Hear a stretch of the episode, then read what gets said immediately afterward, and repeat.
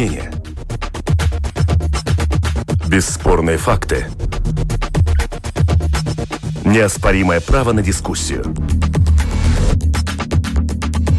Это «Открытый вопрос» на Латвийском радио 4.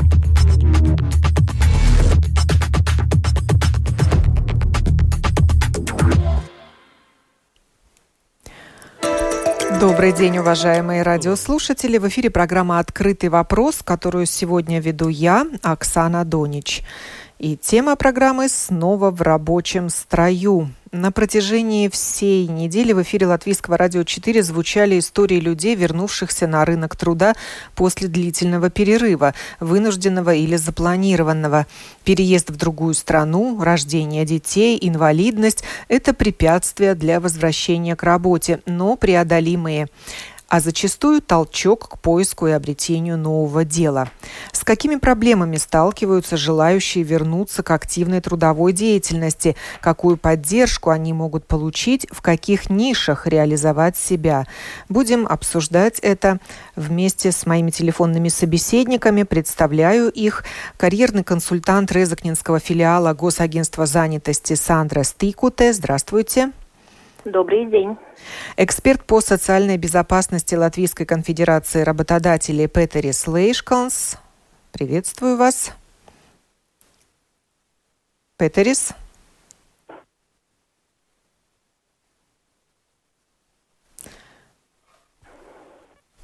Так, Петерису надо позвонить будет еще разочек, но представлю пока Диану Лапскис, член правления Международного акселератора социального предпринимательства New Door и соучредитель Ассоциации социального предпринимательства. Сделаю попытку позвонить Петеру Лейшконсу еще разок. Как-то сорвался звоночек. Повороты перемены, кризисы и новое начало. В специальном цикле Латвийского радио 4 при финансовой поддержке Европарламента. Истории возвращения.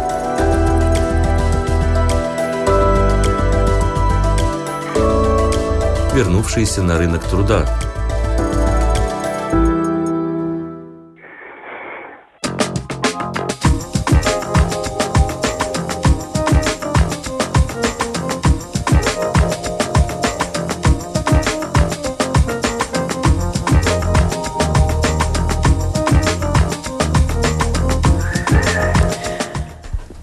Итак, Петерис Лейшконс также на телефонной связи со студией Латвийского радио, эксперт по социальной безопасности Латвийской конфедерации работодателей. Здравствуйте.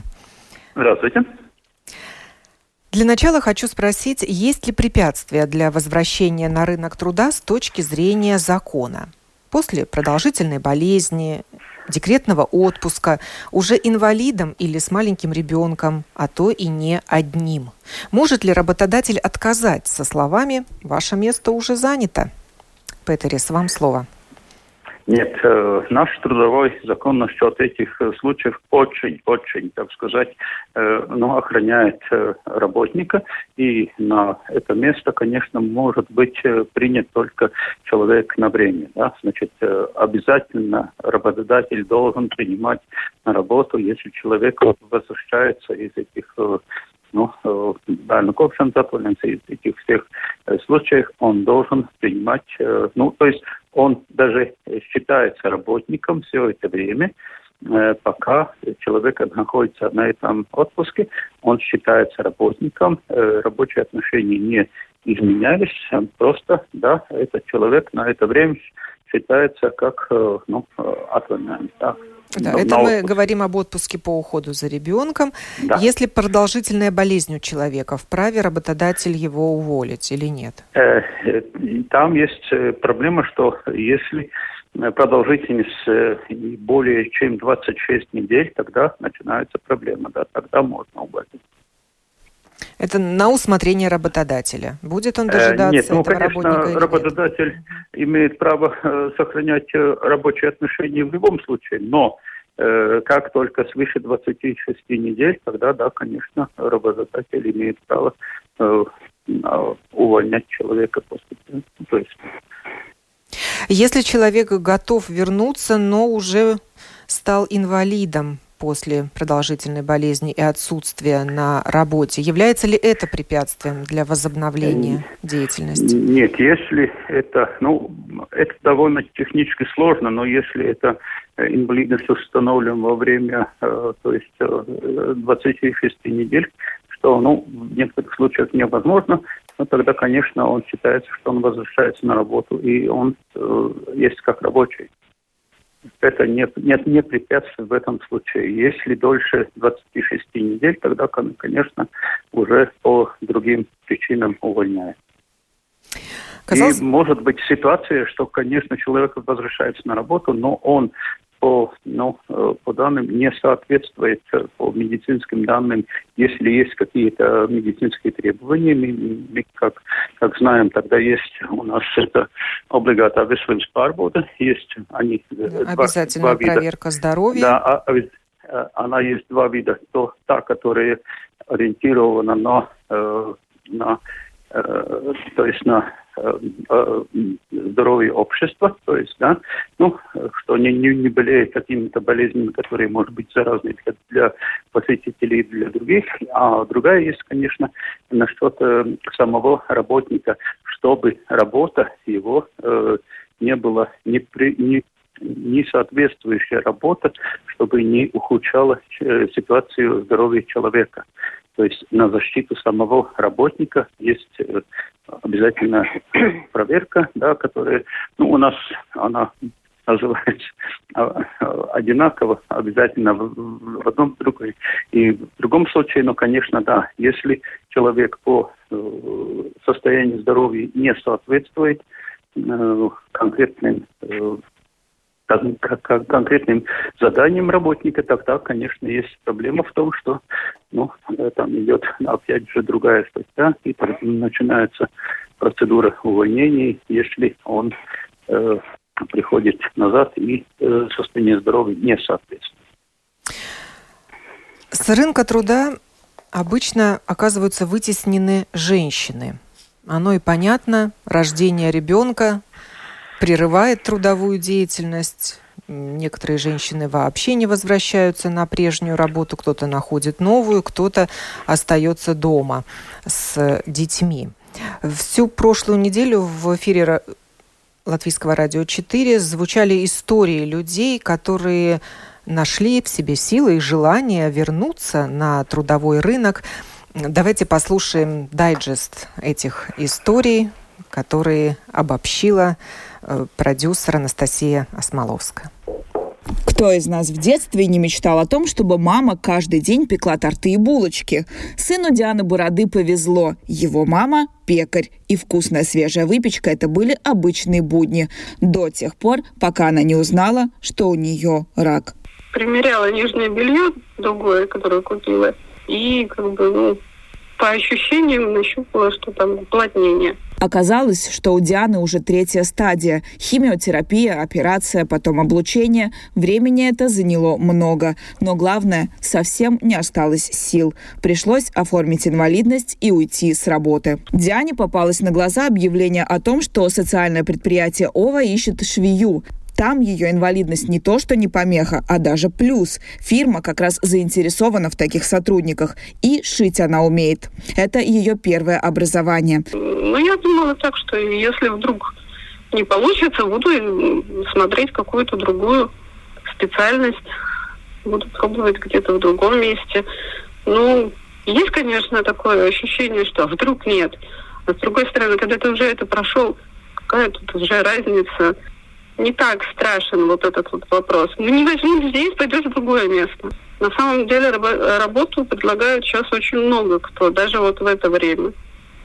Ольга Ехимчук с 18 лет в ресторанном бизнесе. Поработала практически на всех позициях, от официанта до управляющего. В работу была влюблена. В том, что это ее сфера, не было сомнений. Но потом случился декрет. И еще один, и еще. После третьего декрета Э, в принципе, уже как только дочь родилась, было понятно, что куда-то в люди какому-то работодателю, я неудобна, потому что я хочу максимально проводить время с детьми. И было понятно, что няню мы тоже, наверное, не тянем с тремя, чтобы найти такого суперчеловека, который бы отпустил бы меня на полный рабочий день. Поэтому было принято решение уходить на биржу в полтора года дочери. На бирже труда Ольга узнала о программе по поддержке предпринимательской деятельности и поняла, что вот он, ее шанс вернуться в любимую сферу, но уже самой создавать себе условия труда. И с полугодовалой малышкой на руках написала бизнес-план. Банкеты всегда были таким, вот, где бы я ни работала, это всегда было то, чем я очень любила заниматься. Вот этот фриланс построен так, чтобы вся семья и радовалась, и в то же время работала. То есть дети знают, что они должны заниматься самостоятельно, пока у меня работа. Муж очень помогает после своей основной работы. Ну, было тяжело выходить в люди в смысле рекламировать себя. То есть не, не, уже не фирму, а именно себя. И вся вот эта ответственность была уже только на мне, не на каких-то ну, работниках, да, поварах. Это только мое уже. Это было страшно, да. В 1992 году Ирина Горбань-Яневич заканчивала школу. Ей только исполнилось 17. Впереди вся жизнь, на которую у нее было много планов. Но им не суждено было сбыться. Девушка попала в серьезную аварию. И там был поврежден спинной мозг, и доктор сказал, что я не смогу больше ходить. Первые года я, конечно, посвящала реабилитации. Тогда государство очень щедро оплачивало. К сожалению, не получилось э, восстановиться, как мне хотелось, и ходить хотя бы на палочках. В те годы город совсем не был приспособлен для нужд людей с инвалидностью. Даже на прогулки выйти не было возможности. О дальнейшем образовании Ирине пришлось забыть. Только в 2000-х она попала в специализированный колледж в Яундублте, отстояв огромную очередь, и получила профессию помощника бухгалтера. Но устроиться на работу так и не смогла. Наш выпуск был зимой. Была такая очень снежная зима, большие сугробы. Нас брали в Юрмале на работу, на БЛЦ, а попасть туда просто на работу ну, некому было возить так как я сама из Резекна, и сами понимаете, кто будет возить туда и обратно. Поэтому мой навык как бухгалтер я старалась применить. У соседки, у нее была маленькая мастерская, я ей ну, помогала по бухгалтерии. Походив по рынку труда и не найдя работу, Ирина пошла получать высшее образование в области менеджмента. Отучилась 4 года и возобновила поиски. Вновь безуспешно. Даже когда ты свой CV посылаешь, когда ищешь работу, и у тебя уже нет опыта, э, вообще никто не, не звонит, даже не пишет, и то есть это просто как в пустоту. И, и уже до какой-то раз ты уже даже понимаешь, что бес, бессмысленно посылать, и искать работу надо только через знакомых, тот, кто тебя, тот, кто тебя знает и доверяет тебя.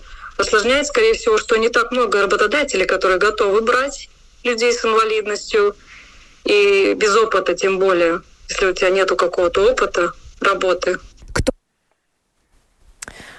Елена Вихрова собирала все эти истории, которые обобщила Анастасия Смоловская в одной такой большой записи. Начали мы с социального предпринимательства, это дайджест наших историй, который часто становится спасательным кругом для тех, кто задумывается, а что мне делать в этой жизни после длительного перерыва. Диане Лапскис передаю слово. Наверняка вы знаете массу других историй, когда, может быть, чаще всего женщины обращаются к социальному бизнесу, желая возобновить трудовую деятельность. Э, спасибо э, за приглашение. Добрый день всем. Да, вы правы. Э, социальный бизнес часто бывает тем якорем, за который берутся люди, когда желают создать свое предприятие. И уже было упомянуто предприятие ОВА, владельцем которым тоже является девушка, наверное, уже известна Латвии, также с инвалидностью, которая является примером для многих, а, что человек э, с инвалидностью может сам создать свое предприятие и потом брать на работу людей с а, проблемами, как мы уже слышали. А, в двух словах, социальное предпринимательство – это разные виды деятельности. Да? Это или создание продукта, который решает социальные проблемы, или предоставление услуги. И если говорить о допол... других дополнительных примерах, то, например, в этом году в нашем акселераторе был проект, который создала девушка у которой много-много лет не могли э, определить диагноз болезни, и в итоге это оказалась болезнь Лайма. И она создала предприятие, которое называется Emotion Lab и работает с детьми, с семьями, у которых а, всевозможные проблемы со здоровьем и помогает им восстановиться с помощью а, а, терапии искусства. Также есть, э, да, много женщин, но также есть мужчины. Например, есть проект, э, в котором, который э, создал мужчина, он называется Sober Soul, тоже выпускник акселератора Ньюдор этого года. И этот проект подразумевает помощь людям, у которых была проблема с зависимостью. Как мы, поним... мы знаем, это очень тяжелая проблема, и таких людей не принимают в общество, но если они э, берут себя в руки и стараются, то это возможно. И вот эта э, организация, она помогает таким людям выйти обратно на рынок труда. Также есть предприятия, которые работают с бывшими заключенными наши налоги, к сожалению, идут в тюрьмы. И очень часто люди, которые Э, долго находятся в этих учреждениях, возвращаются, происходит рецидив. И э, предприятие э, Света Лука, Садарница, э, работает, э, чтобы такое не произошло и помогает Э, людям, бывшим заключенным, э, найти себя в обществе, обучает их и э, предлагает как сами рабочие места, так и помогает найти рабочие места у других работодателей. Ну, про, примеров масса, и об этом можно рассказывать очень долго. Может быть, есть какие-то конкретные еще вопросы.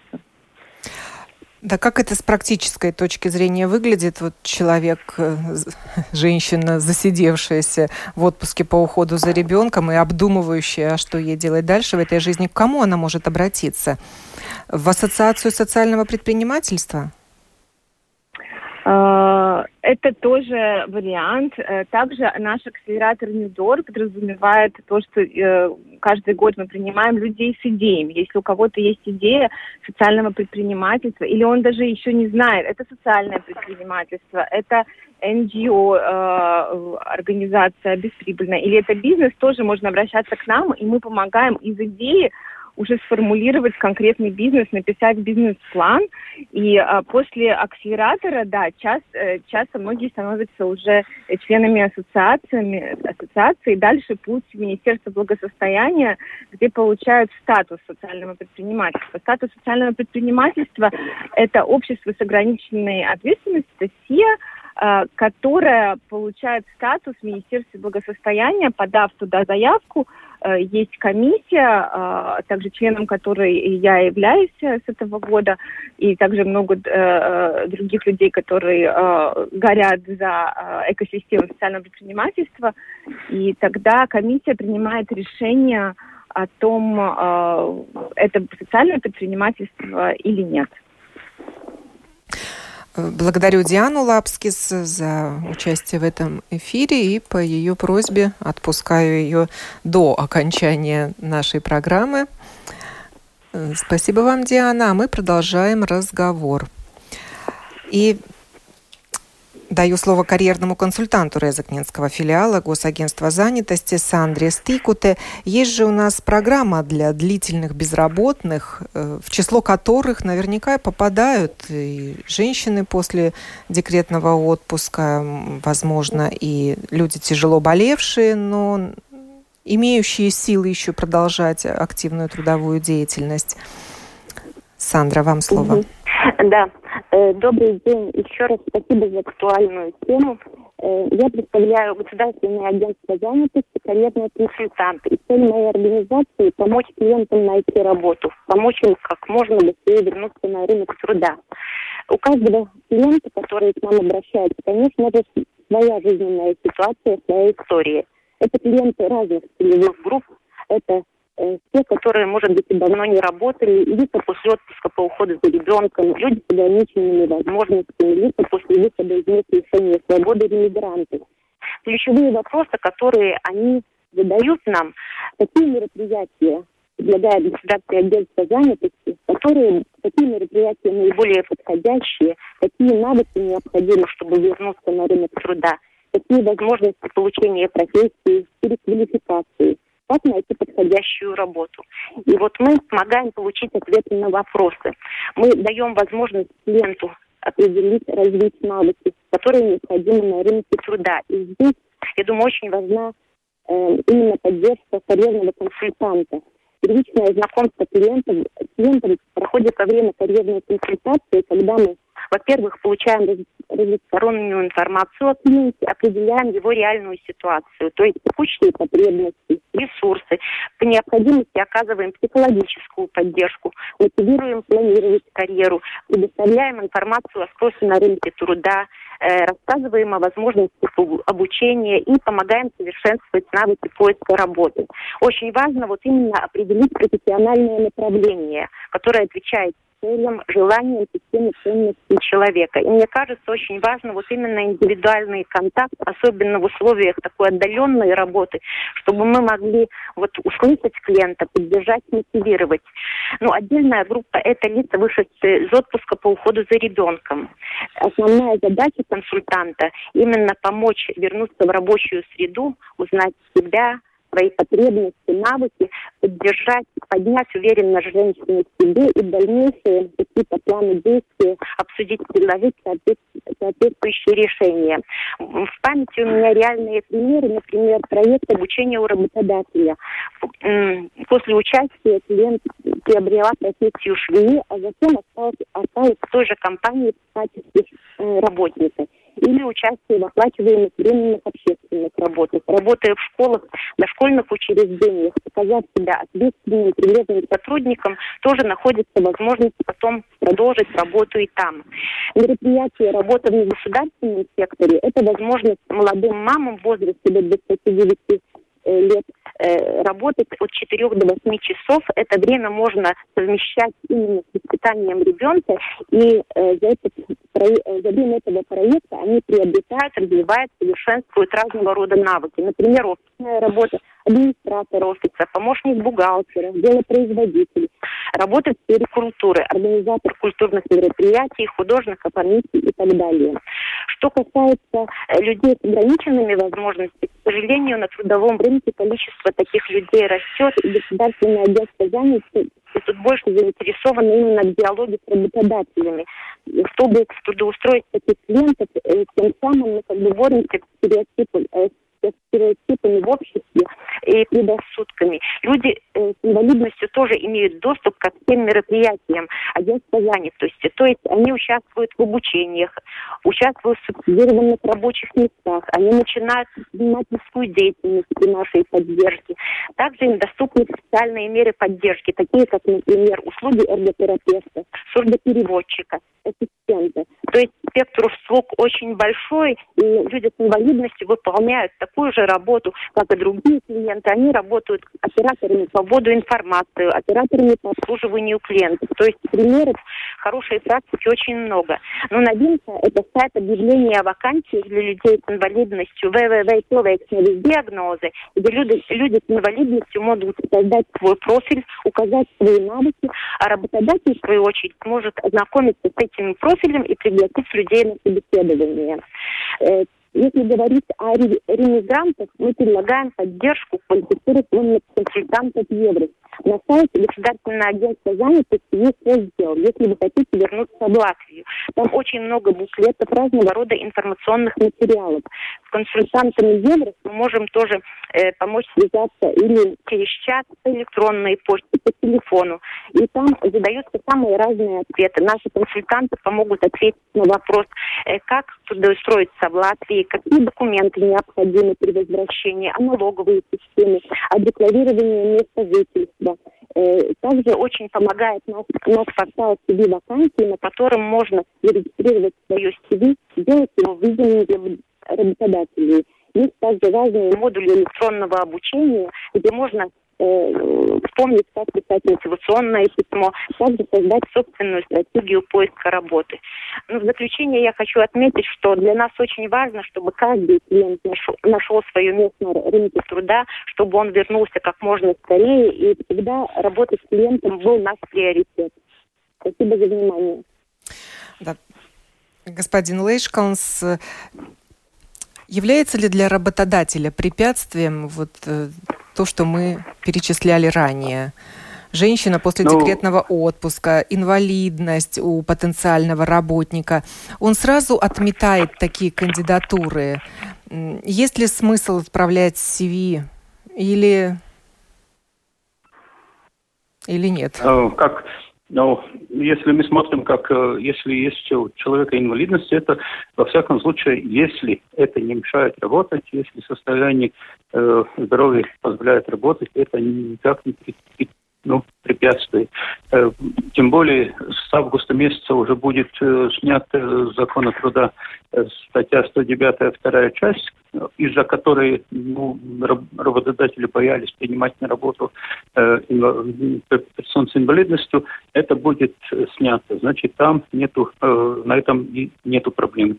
Проблема будет, конечно, для Э, инвалидов э, с третьей группы, потому что они не включены э, в ту, в ту категорию, которая ну, закон по социальному страхованию 20, статья 24, четвертая часть, да, там в виде исключения для тех, на, на которых не надо заплачивать, оплачивать как минимум 170 евро социальный взнос, Э, там они, эта группа не включена. Это, конечно, будет препятствие, если же человек не сможет по своим, ну, по своим э, личным причинам работать, э, вырабатывать как минимум минимальную заработную плату, конечно, работодатели, ну, будет смотреть довольно так, что если ему надо оплачивать еще выше, э, чем человек э, зарабатывает, э, налог выше, чем человек зарабатывает, там, конечно, будут проблемы.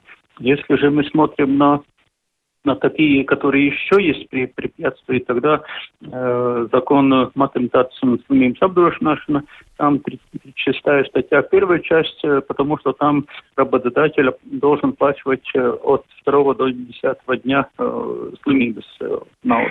Да? И тогда, конечно, есть эти случаи, когда э, человек, ну, основном это ментальной инвалидностью, если он две недели работает, потом две недели опять не работает, и работодатель должен все время оплачивать это, это, конечно, есть препятствие. Было бы нормально, если насчет э, людей с инвалидностью все-таки э, со второго дня уже платила э, социальное страхование, да, и еще одна есть такая проблема, что э, если э, очень хорошо, что есть эти социальные предприятия, это очень, ну, эти свою цель достигает, которая была предусмотрена.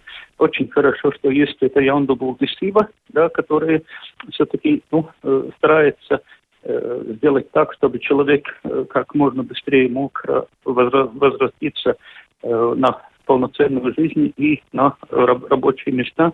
Это хорошо, но что еще надо было чтобы все-таки э, социальный налог за этих людей а, оплачивало бы государство. Да? Это, конечно, помогло бы этим людям э, быстрее вернуться на э, рабочий рынок. Да, расходы на рабочую силу в Латвии очень высоки, и это заставляет работодателя тщательно подбирать персонал и думать, кого он берет на работу, чтобы этот работник выкладывался по полной, а не отсутствовал, находясь ну, на главное, чтобы он, главное, чтобы этот человек, ну, сколько он может, столько он работает, но не должно было, э, не должно быть так, что из-за этого, что он не может больше работать, чем, скажем, полставки э, при минимальной заработной плате, да, что работодатель должен платить очень высокую ставку, да, это не, не нормально, конечно, это может тормозить э, ну, э, занятость инвалидов э, с третьей группы. Люди после длительного перерыва в работе сами понимают, что так как они работали раньше, они уже работать не смогут, им нужен другой график, другая нагрузка. И вот здесь возникают сложности. Насколько у нас работодатели готовы предложить гибкий график? Ну, гибкий график, конечно, есть э, рабочие места, где это возможно. И, конечно, работодатель, он э, заинтересован, э, чтобы, ну, если человек если он имеет рабочий Петерис? Так, Петерис выпал из эфира. Делаю попытку позвонить ему снова. Это «Открытый вопрос» на Латвийском радио 4.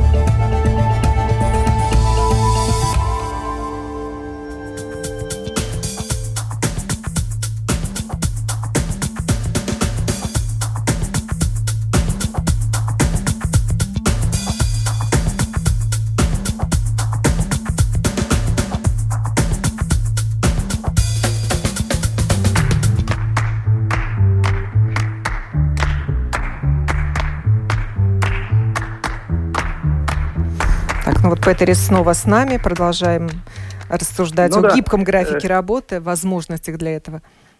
Если есть такая возможность у работодателя, тогда, конечно, он будет предлагать, потому что он понимает, что э, если в рабочих отношениях э, самый лучший вариант э, такой, который удобен обом сторонам, да, тогда можно достичь самый хороший, самый высокий результат. И, конечно, если человек не может работать полную ставку или ему надо отдаленную работу, да, и если это работодателю возможно, конечно, он будет э, предлагать э, Конечно, это чуть-чуть может быть связано с некоторыми такими, ну, сравнительно мелкими проблемами для администрации и все это прочее, но это не, не, не самое важное. Самое важное, чтобы оба стороны э, были, э, ну так сказать, обом сторонам это был вариант, который э, приносит пользу. И самое важное, что это, конечно, если э, человек э, с инвалидностью или другой человек, который не может полную ставку работать, да, чтобы он работал столь, столько сколько он может. Это очень важно для его самого, для поддержания своего статуса, ну и для, для поддержания своих ну, рабочих навыков и всего того прочего. Это очень важно социально для его семьи. Э, и Э, ну, это важно для, и в конце концов, когда он будет уходить на пенсию, что было. И это важно для всего общества, потому что человек, который работает, э, там не надо таких э, всяких пособий оплачивать и все то прочее. Да? Но это для всех очень важно, чтобы каждый человек, э, который может работать, чтобы он работал, и чтобы он работал столько, сколько он может вернуться на рабочий рынок никогда не поздно или все-таки наступает тот возраст, когда найти работу практически невозможно? Сандра, что, с какими думаю, запросами вы сталкивались как карьерный консультант? Э, я думаю, вернуться на трудовой рынок никогда не поздно. Может быть, на пути к этой цели иногда надо получить какие-то новые знания, компетенции. Сейчас у нас всеобщая, как мы говорим, дигитализация, дигитальные навыки, э, возможность через агентство занятости тоже получить эти знания. Очень много сейчас у нас разного рода отдаленных платформ, на которых регистрируясь, и можно получить необходимые компетенции и навыки. И поэтому я думаю, что очень важно клиенту быть мотивированным, быть готовым меняться, быть готовым к новым вызовам для себя. И это своего рода, я думаю, э, ключ к успеху. И агентство занятости мы очень ждем э, у себя на консультациях, особенно э, специалисты по вопросам карьеры могут помочь разобраться в себе, наметить для себя какие-то цели в дальнейшем и помочь именно уже, как раньше говорилось, приобретать для трудового рынка такие современные знания и навыки. А люди предпенсионного Спасибо. возраста или пенсионного сталкиваются с трудностями по возвращению на рабочий рынок после долгого перерыва? Я думаю, что именно вот этот трудовой рынок, рынок он меняется, и эти вот современные требования иногда большая преграда, да, что может быть э, ну, как бы не владеют технологиями и так далее, да, но есть разного рода проекты не только для безработных, но и для, скажем, работающих, да, где можно этому всему учиться. Да, Петерис, и вам заключительное слово. Как относятся работодатели к людям предпенсионного или пенсионного возраста, ищущим работу?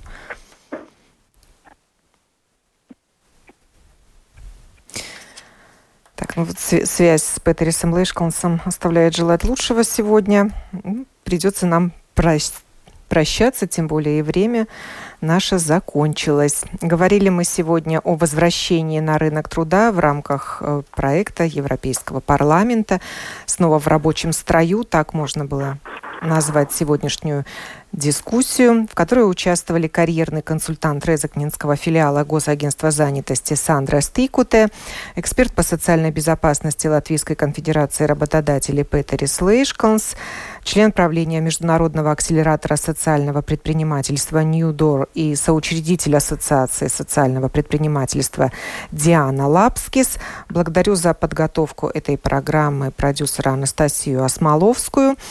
Провела открытый вопрос сегодня я, Оксана Донич. Доброго дня. Истории возвращения.